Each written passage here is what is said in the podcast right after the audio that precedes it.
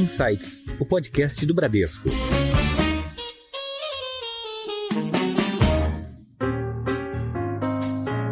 Olá, bem-vindos a mais um episódio do Insights, o seu podcast semanal com ideias que provocam um novo jeito de pensar. Eu sou a Priscila Forbes e hoje nós vamos conversar com a Bemob. Como uma empresa que surgiu como plataforma de jogos em celulares passou a criar soluções financeiras para negócios e pessoas, Quais os próximos caminhos da Bemob, empresa brasileira que está em mais de 40 países? E os desafios do setor de tecnologia para os próximos anos? Essas e outras respostas estão com o nosso convidado de hoje, o Pedro Ripper, cofundador e CEO da Bemob. Pedro, bem-vindo ao Insights. Muito obrigado, Priscila. Muito feliz pelo convite. Quem está conosco hoje também é o Eduardo Guido, superintendente executivo do Bradesco Corporate. Guido, bem-vindo ao Insights. Opa, obrigado, Priscila. Olá, Pedro. Prazer estar Tudo aqui com vocês. Igualmente. Pedro, a gente geralmente inicia os nossos episódios pedindo para o nosso convidado apresentar a empresa. Então, eu queria que você contasse um pouco da origem da Bemob, que a gente já deu um spoilerzinho aqui. Uma ideia aí de, de grandes números, de áreas de atuação, países de atuação também. Onde a empresa se situa hoje, no momento atual? Vamos lá, Priscila. 15 anos em dois, três minutos. É, a gente começou, como boa parte das histórias de empreendedores, buscando uma tese numa área de internet móvel. Botando em perspectiva isso aí, foi início dos anos 2000, onde as pessoas ainda não tinham smartphones. Você estava começando a surgir as redes de dados e você tinha uma oportunidade latente das pessoas consumirem conteúdo nos seus celulares. Entenda-se por conteúdo na época, tá? Era um serviço de informação de notícias via SMS, eram musiquinhas, tipo chamados ringtones, que todo mundo queria personalizar o seu celular o iníciozinho de joguinhos muito simples ainda. Isso estou falando, assim, de como eu falei, já uns 20 anos atrás. A maioria desses serviços eles eram vendidos pelas operadoras de telefonia celular, mas que não tinham isso no seu core business. A sua função natural era oferecer uma rede de voz, inicialmente depois de dados, onde as pessoas se conectavam, e elas normalmente criaram um ecossistema de parceiros para criar esses novos serviços que se chamavam de serviço valor agregado, ou Value Added Service em inglês. Então, a Bimob, na sua gênese, era uma de muitas outras empresas nesse setor. Com o advento das redes 3G e depois com o advento do iPhone e um pouquinho depois do Android, eh, esse mercado virou de ponta para cabeça e, de certa forma, o que era até então oferecido pelas operadoras de telefonia passaram a ser oferecidos para essas grandes plataformas, basicamente um duopólio, né? a Apple através da sua App Store e o Google criou algo equivalente chamado a Play Store. Aí, nesse momento, foi basicamente quando eu assumi a liderança da Bimob. O futuro não era muito promissor, parecia que a empresa ia quebrar, porque basicamente o nosso parceiro que controlava a cadeia, ele do dia para noite ia perder relevância. A gente estava junto às operadoras móveis e você tinha uma mudança de paradigma que tudo que você passava a comprar de conteúdo eram chamados aplicativos eh, móveis, né, que você comprava direto da Apple e do Google. O que a gente acabou vendo, isso ainda vamos botar em perspectiva em 2013, 2014, é que apesar disso ter sido um sucesso incrível e toda essa revolução na mobilidade veio dessas plataformas abertas, a gente viu que em países emergentes, no qual nós brasileiros fazemos parte, você tinha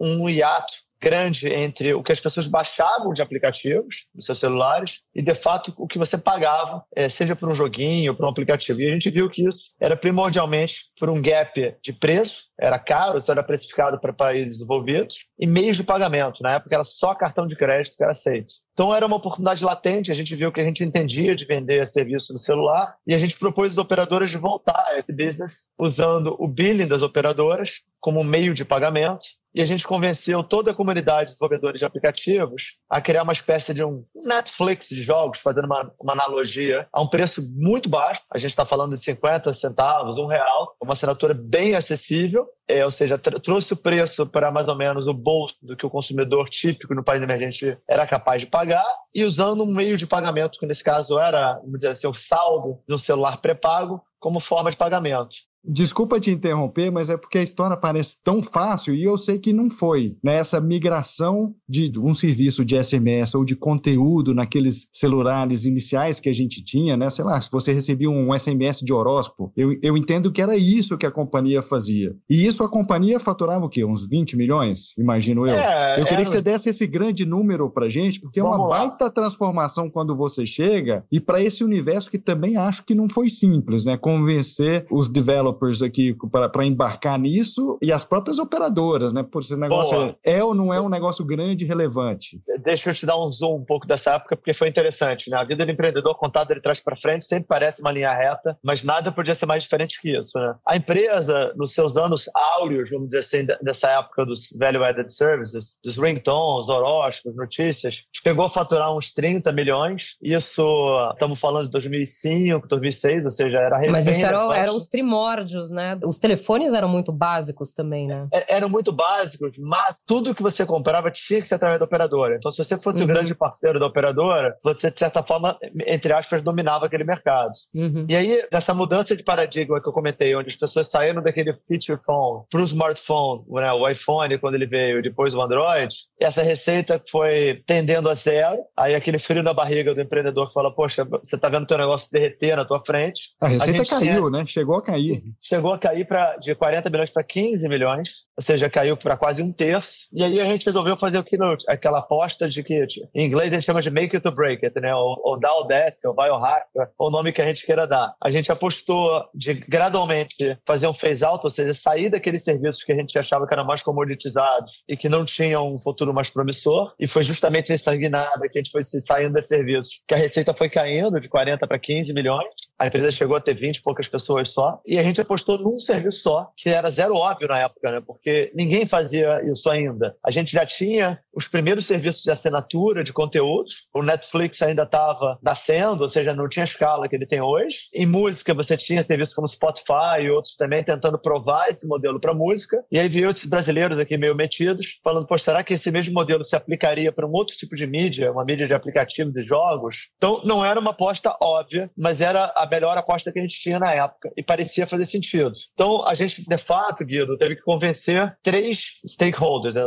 três parceiros, né? E um lado, a gente tinha que convencer as operadoras de que essa oferta fazia sentido vis-à-vis o modelo até então. As operadoras não foram mais difíceis de convencer, porque elas também estavam vendo suas receitas caírem nesse serviço e isso sendo migrado para Apple para o Google. Então, de certa forma, foi uma maneira de tentar recapturar um pedaço de uma cadeia de valor que ela estava, de certa forma, sendo de escanteio. O segundo elo da cadeia, esse sim foi bem mais complicado, é convencer os developers, que é, são uma indústria super fragmentada. Eles não têm um epicentro geográfico, tipo, não é só no Vale do Silício. Eles são super fragmentados pelo mundo. Finlândia, Vamos traduzir aqui, Pedro, para quem não é do mundo uhum. de tecnologia, os developers são os desenvolvedores, né? O pessoal que escreve o código fonte dos, dos aplicativos, jogos. né? Exatamente. Dos, dos, jogos e dos aplicativos. Obviamente, hoje é uma indústria de uh, algumas centenas de bilhões de dólares, então é uma indústria muito mais sofisticada. Você tem grandes estúdios, você tem publishers. Hoje é uma indústria que tem vários elos numa cadeia muito mais profissionalizada. Mas originalmente era isso mesmo: era um bando de garotos, dois programadores, alguns artistas se juntavam e criavam um aplicativo, um jogo, publicavam numa dessas lojas, dessas App Stores, ou Apple ou Google, e você basicamente passava a ter acesso a todos os celulares do mundo, smartphones. O Google e a Apple pegavam um pedacinho, 30% dessa transação, e o developer ficava com 70%. Esse era mais ou menos o status quo. Então a gente teve que chegar para esse, esses developers e falar: olha, mostrar um dado que muitos dos usuários que baixavam os, os aplicativos estavam em países emergentes como o Brasil, mas eles não gastavam em nada, eles ficavam só na versão gratuita dos jogos. Lembrando que muitos dos jogos, normalmente uma versão gratuita só baseada em publicidade, e se você quisesse ter a experiência completa, você tinha que pagar para ter o jogo completo ou para ter funcionalidades, para ter um aplicativo completo. Aquele modelo do freemium, né? Exatamente que você tem ele isso. free, de graça, mas aí para você ter esse premium, a versão premium você paga. O próprio Spotify, outros serviços de streaming também Exatamente adotam esse isso. modelo, né? Que é uma maneira de você diminuir a barreira de entrada entre o usuário e o aplicativo. Então, onde que a gente entrou nisso? A gente convenceu os developers que eles tinham um público com uma demanda enorme, mas que a rentabilização, ou seja, quanto que eles de fato transformavam esse usuário freemium, ou free, em premium, né? Era uhum. muito, muito baixo. E a gente mostrou que não era só uma questão de descasamento de PIB, vai, de GDP per capita. A gente mostrou que tinha um tema de precificação e tinha um tema realmente de meio de pagamentos. E aí a gente foi convencendo um a um, foi um trabalho bastante assim árduo. A gente foi viajando, fomos conhecendo pessoalmente developers em vários países, foi para feiras, mostrando que teria um modelo alternativo que seria complementar ao modelo existente. Ou seja, a tese toda para o developer é que a gente teria uma receita incremental, ou seja, ele continuaria servindo aquele público mais afluente, de renda mais alta, que está confortável com o seu cartão de crédito, típico de um país mais desenvolvido.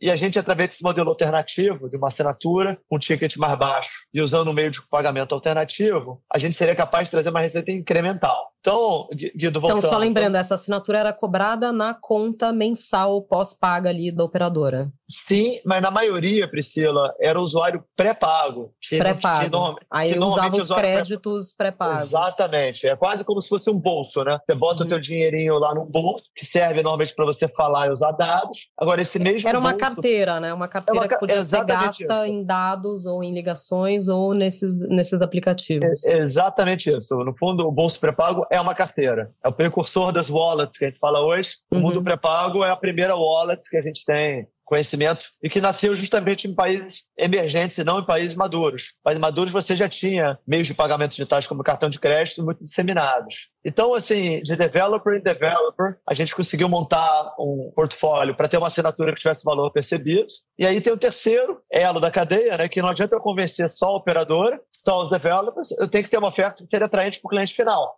Também, uhum. senão essa roda também não gira. Então tem que ter conteúdo legal, aplicativos conhecidos, com marcas que as pessoas deem valor, que tenham, sejam bem avaliados. Então essa era a tese de que a gente saiu de um bando de servicinho com pouca diferenciação, lá, os horóscopos, notícias, ringtones, para um mini Netflix de jogos e aplicativos móveis, inicialmente só focado no Brasil, que era o nosso país de maior familiaridade, e focado só nas operadoras aqui do, do Brasil. Agora, lembra que o meu público-alvo é um público de renda muito baixa, onde o ticket às vezes é menos de um real. E esse usuário às vezes fica com a gente algumas semanas só. Então, para o nosso modelo, além de tudo funcionar, um dos pulos do gato era a gente ter um custo de aquisição muito baixo. Então a gente, era, a gente ficou meio quase obcecado de entender as jornadas de como é que esse cliente navegava, como é que ele interagia com o operador inicialmente, que era o nosso canal de venda original. E se ali dessas interações não tinha um canal de venda que talvez fosse mais efetivo do que ficar colocando anúncios no Google e no Facebook, que eram caros demais para o nosso modelo de negócio. E aí a gente acabou criando uma plataforma de canais digitais que ela, de certa forma, pega todas as jornadas que um cliente de celular faz e tenta usar cada ponto de contato do cliente com seu celular como oportunidade de venda. E aí deixa eu dar um exemplo para tangibilizar isso. Uma das jornadas mais comuns que o usuário pré-pago tem é que esse usuário, de tempo em tempo, ele fica sem saldo. Ele vai, ele bota lá o saldo dele, sei lá, a cada 15 dias, ele usa lá de voz e dados, e a experiência experiência padrão, quando a gente começou, em 2013, 2014, é que quando o seu saldo acabava, você ficava num limbo, desconectado. Você tentava fazer uma ligação, a ligação não completava. Você tentava navegar ou usar o app e simplesmente dava erro. Eu é. vivi isso como estudante no exterior, que eu usava, quem não tem histórico de crédito, justamente esse exemplo que você deu, eu era praticamente o teu cliente, porque, né, como estudante, é. eu, eu tinha esse problema de crédito, então também é, é recarregava o telefone no exterior com, com um cartãozinho que você tinha que comprar, raspar e inserir o código. Eu fiz a mesma coisa. E quando você terminava, você ficava naquele limbo. O máximo que as operadoras faziam é. era te mandar uma SMS só para você saber que o teu aparelho estava com defeito, dizendo, olha, desculpa, você está sem saldo. Uhum. E era uhum. essa experiência. E aí o insight que a gente teve, que acabou sendo muito importante para o futuro da Bmob até de hoje em dia, a gente falou, poxa, isso é uma baita de uma oportunidade perdida, porque você gasta uma fortuna de marketing digital para tentar trazer o cliente até você, e nesse caso o cliente já está no, aparelho de telefone desconectado. Então a gente convenceu operadores operadoras, a gente conectar uma plataforma que a gente desenvolveu, que depois a gente batizou ela de Loop, e já vou explicar por que do nome do Loop, que cada vez que o usuário ficava sem saldo, ao invés dele ser bloqueado, ele era redirecionado para uma espécie de um portal que era operado por nós num modelo sem marca, um modelo white label, ou seja, aparecia a marca da Oi, da Vivo, da Claro, da TIM, ou de quem quer que seja. E, e lá ele pode fazer o top-up do crédito. Né? Aí ele poderia fazer várias coisas ali. Ele poderia fazer o top-up do crédito, caso ele tivesse algum meio de pagamento eletrônico mas o nosso objetivo na época era mais build e mais imediatista. A gente queria ter, eu tinha atenção irrestrita desse usuário e eu falava para esse usuário, olha, enquanto você está sem saldo, por que, que você não assina a nossa oferta de jogos e aplicativos? Eu te dou uma semana de graça e quando você fizer a sua próxima recarga, você me paga a partir daí, se você quiser continuar com a gente. Então eu ganhei um tráfego enorme, de graça, entre aspas. Basicamente, nosso investimento foi desenvolver a plataforma, onde a gente fez com que o CAC, né, o custo de aquisição de usuário, fosse muito barato.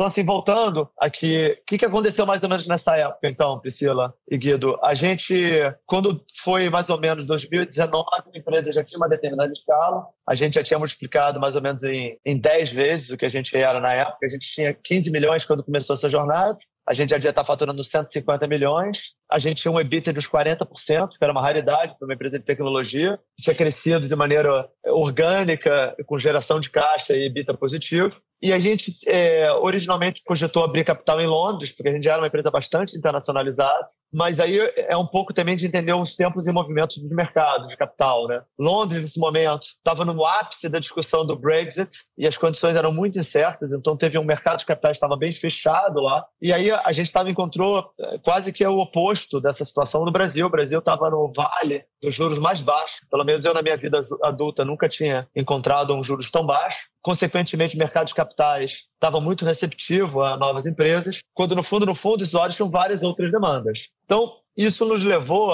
a entrar em dois negócios novos que, de certa forma, representam hoje a maior parte do nosso negócio. A gente entrou concomitantemente num negócio de microcrédito, e é um negócio muito simples, tá? O nome parece sofisticado, mas é um crédito muito específico. Para esse usuário pré-pago, que volta e meia ele fica sem saldo, esse usuário fica desconectado e ele cai nesse nosso portal. E o que mais esse usuário quer nesse momento? Ele quer terminar de fazer o que ele estava fazendo já ou completar uma ligação, ou mandar uma mensagem no WhatsApp, ou chamar um Uber, o que que seja. Então a gente criou uma, uma oferta de microcrédito que a gente oferece ou alguns minutos para você acabar de conectar uma ligação que você queria fazer, ou uns X minutos para você acabar de fazer uma conexão, sei lá, de WhatsApp, ou mesmo uma recarga para você trigar o seu, para você gatilhar o teu plano novo. É então, um lifeline, é uma linha emergencial ali onde o cliente está mais vulnerável, né? É, e o mais impressionante é que não é nem micro, né? Porque porque eu diria que é um nanocrédito, né? O valor disso é Quase é, nada. Às vezes, né? é, às vezes é menos de um real. Inclusive, a gente até fez esse trademark. O nome nanocrédito é nosso, por acaso. A gente, a gente ah, é? esse nome. É, que é exatamente isso. É um crédito muito pequeno, é menor do que o micro. É, e, e, Priscila, até legal você ter falado um Lifeline.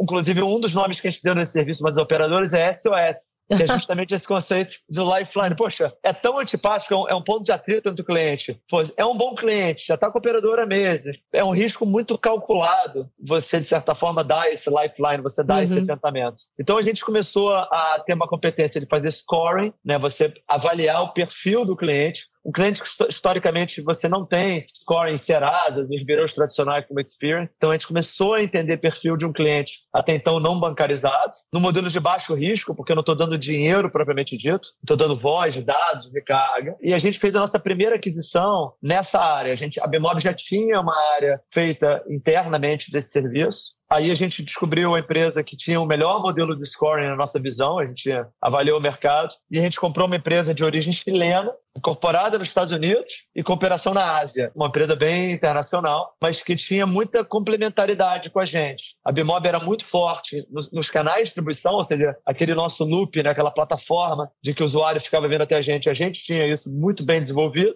E essa empresa que a gente comprou, chamada Tiaxa, ela basicamente ela que cunhou, inclusive, o termo nanocrédito, e ela tinha o melhor modelo de scoring para esse cliente não bancarizado. E aí foi a primeira aquisição que a gente fez. E, de certa forma, complementa. Você fala, poxa, mas o que isso tem a ver com jogos? Com jogos, não muito. Mas tem tudo a ver com canal de venda, tem tudo a ver com modelo de negócio B2B, B2C, tem tudo a ver com o modelo de venda digital. E é o mesmo segmento de cliente, né? O segmento de cliente mais baixo em países emergentes. Então, o tipo de oferta que tem aderência nos mesmos 40 países que a gente já vendia o modelo de assinatura de jogos. E aí, quase concomitante, aliás, não foi quase concomitante, aquelas coincidências, né? A gente passou oito meses negociando essas aquisições e as duas primeiras aquisições saíram literalmente no mesmo dia. A gente fez uma segunda aquisição, que é uma aquisição, inclusive, curiosa. A gente comprou uma empresa chamada M4U. É uma empresa, inclusive, que tem uma, tem uma correlação, inclusive, com você, Guido. Com, eu diria que, que é empresa mãe, irmã, não sei. É, Quase eu, mãe, vou até, né? eu vou até abrir um parênteses, que é uma história curiosa de como é que, de novo, a vida do empreendedor ela não é determinística, né?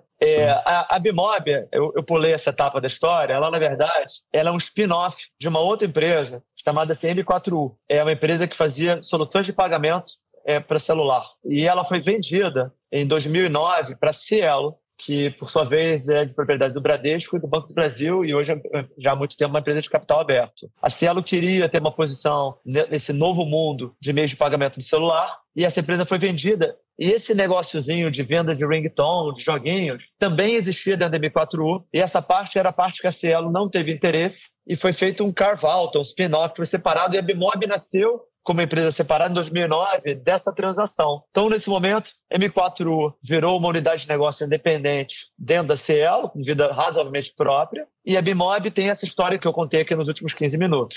Passado 10, 11 anos, é aí é, é, é a parte não determinística né, da, da, vida empreendedora, esse negócio virou um ativo menos estratégico, menos central para a Cielo, e, ao mesmo tempo, ele estava muito próximo do que a Bimob fazia, porque as operadoras queriam vender a recarga digitalmente, não mais só através dos cartões ou das lojinhas físicas. E a M4U era a principal empresa que fazia soluções de pagamento para recarga das operadoras, que não coincidentemente trabalhava nos canais que a Bimob operava. Então a gente acabou comprando de volta a empresa que a gente vendeu 10 anos antes. Então a gente comprou da Cielo, praticamente no mesmo dia da Tiaxa, essa empresa com a seguinte tese: a gente queria fazer as, as soluções de meio de pagamento para esses mesmos clientes que ficavam sem saldo é, de recarga. Os clientes, já, ao invés de você direcionar ele para a banca de jornal mais próximo, para o varejo mais próximo, você já poderia fazer inicialmente por cartão de crédito e débito, mais recentemente via Pix. Você faz a tua compra da tua recarga e a gente virou uma espécie de uma empresa de meio de pagamentos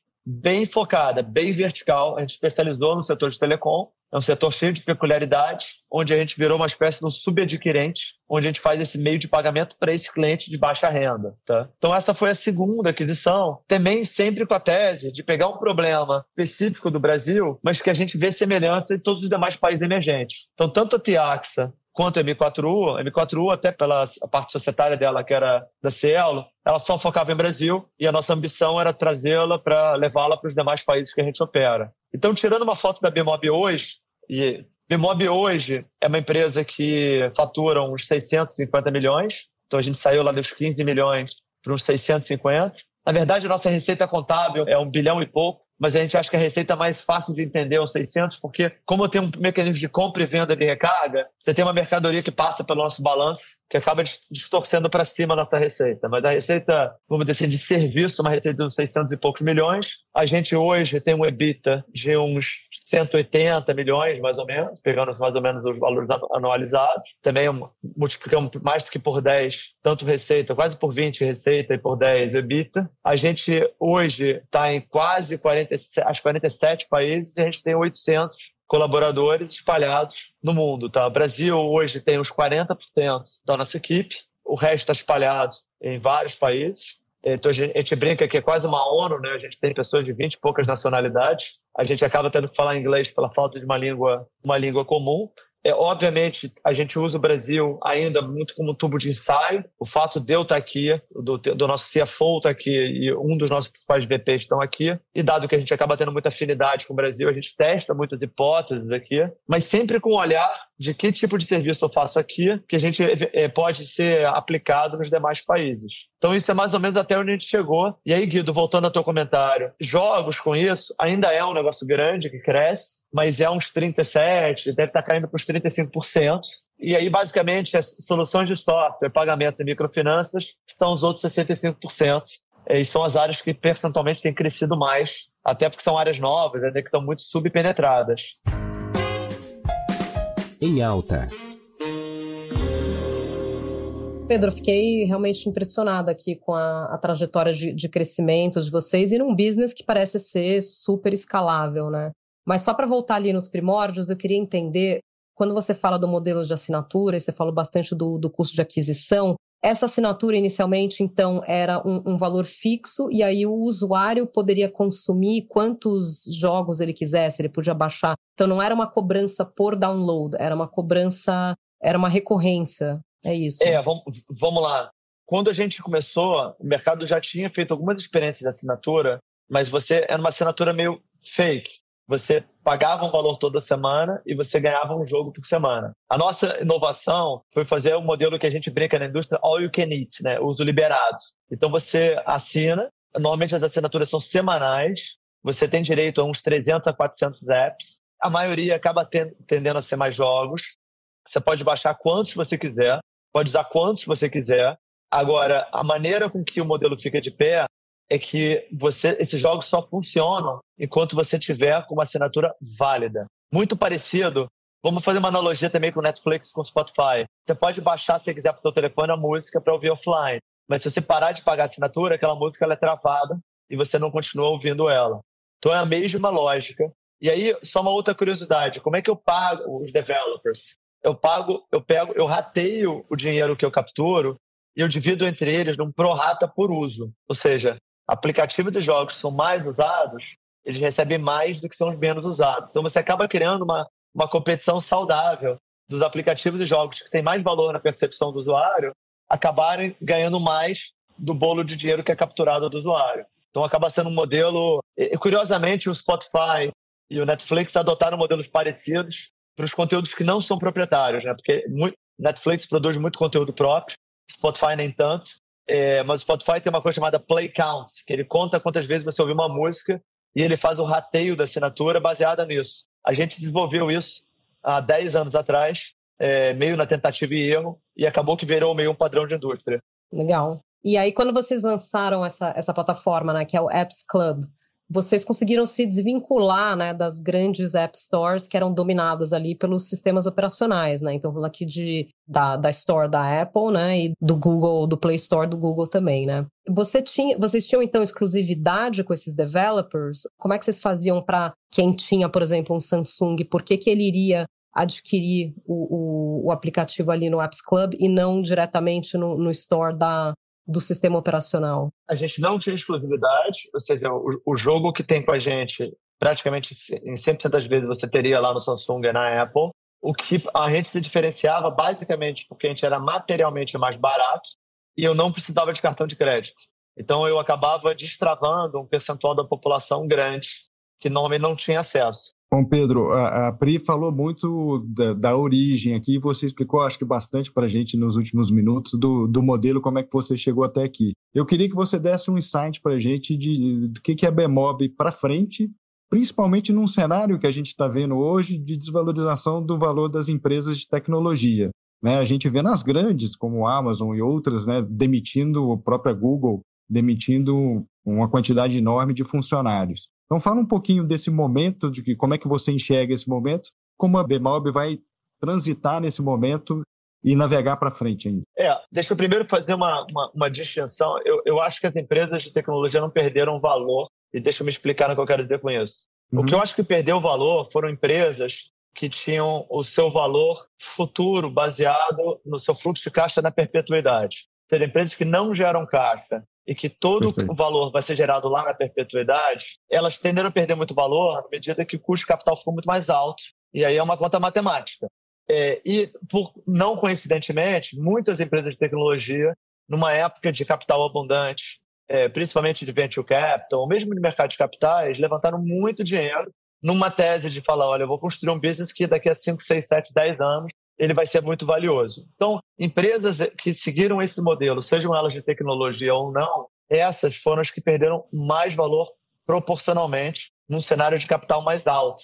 Uhum. Conta um pouquinho então, para a gente do que tem pela frente. Estão todas lá, né? Então a gente acha que tem dois caminhos de crescimento que a gente enxerga e que eles se misturam um pouco, né? Dentro da linha orgânica, os próprios três negócios que a gente está hoje, os três ainda estão subpenetrados. Mesmo o business mais maduro, de assinatura de jogos, a gente continua entrando em operadoras e, e países novos. Então, um business que cresce a dois dígitos. É, o business de pagamento é o business que mais cresce agora, ou seja, a, aquisição da M4U é recente. Ela foi comprada com a tese de replicar o, o modelo de pagamentos para telecom em outros países. Aliás, já, já Acabamos de inaugurar um novo país, estamos na Colômbia, fazendo pagamentos na Claro da Colômbia, que é uma grande operadora local. É legal para a gente, é o primeiro case fora do país com a solução de pagamento.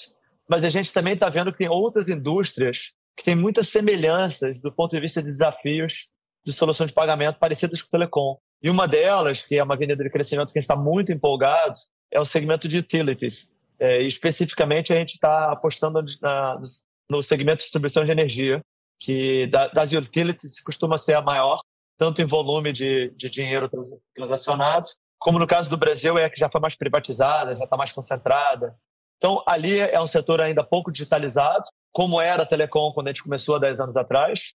É um setor muito regulado, até então monopolista, ou seja, você, é, até então, consumidor médio, ele compra de uma distribuidora só, é, e você tem uma tendência de distribuição e comercialização serem desacoplados, e você no tempo poder comprar de vários, ter várias opções de compra de energia.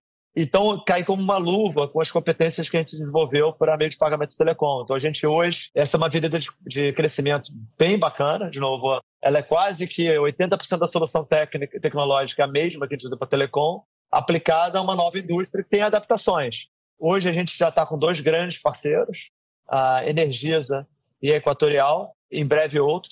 E é outro negócio também bastante internacionalizável, porque, de novo, o problema que a gente resolve aqui é igualzinho na Colômbia, no México, na Índia, nesses demais países que vão estão sofrendo ciclos de, de, de, regulamentação parecidos com o Brasil, tem desafios de meio de pagamentos digitais que nem o Brasil. Então, esse modelinho de usar o Brasil como tubo de ensaio, ele, ele é uma fábrica de avenidas de crescimento. Né? Quais outras iniciativas você, você poderia citar aqui da, da Bemob nesse sentido, é, seja de offsetting de, de, de impacto ou de Uh, eventualmente de. Acho que a empresa não, não, não deve ter uma pegada de carbono muito grande, mas, mas quais não. outras iniciativas vocês têm nesse sentido?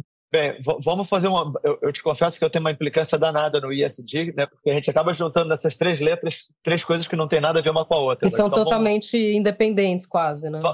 Vamos desmembrar. Eu acho que o S você pegou já o cerne, assim, é, numa frase, né? A gente quer fazer um certo inclusão digital barra inclusão financeira que de certa forma é o que a gente faz em todo o nosso serviço, né? O microcrédito, o scoring, ou mesmo o acesso a jogos, é uma, ou, ou manter as pessoas conectadas, são todas formas de inclusão digital que a gente acha que tem um impacto social enorme, é, ainda mais porque, de novo, o celular virou meio um instrumento de, de trabalho, barra comunicação, barra de sobrevivência de grande parte da população de países emergentes. E a gente, de certa forma, tira atrito é, desse elo que é um elo tão importante. Então, acho que o S está bem capturado aqui.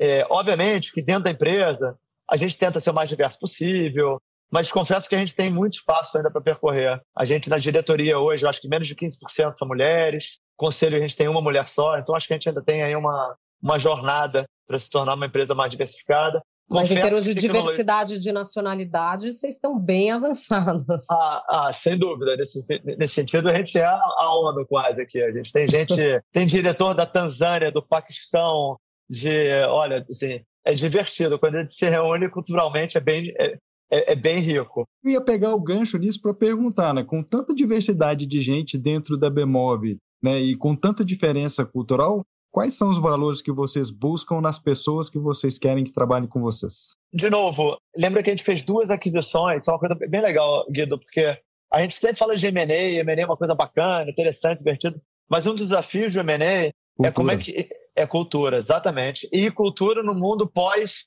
home office.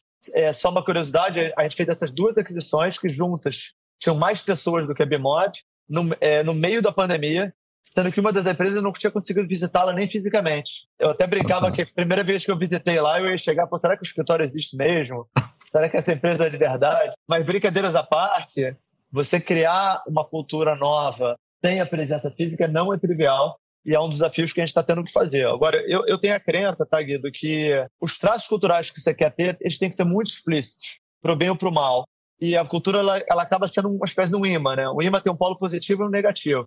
Então, você vai atrair pessoas que se identificam com esses traços e automaticamente, pode parecer meio é, insensível, você vai repelir pessoas que não gostam, mas isso, desde que seja claro e transparente, eu acho que é bom, porque você acaba tendo pessoas mais felizes. Então, assim, exemplos do que, que eu estou querendo dizer com isso. A gente é uma empresa extremamente meritocrática, a gente é uma empresa extremamente orientada a resultados, a gente é uma empresa de hard-working people, de gente que realmente. É... Então você fala, poxa, a Bimob é a melhor empresa do ponto de vista de balanço de qualidade de vida. Não é.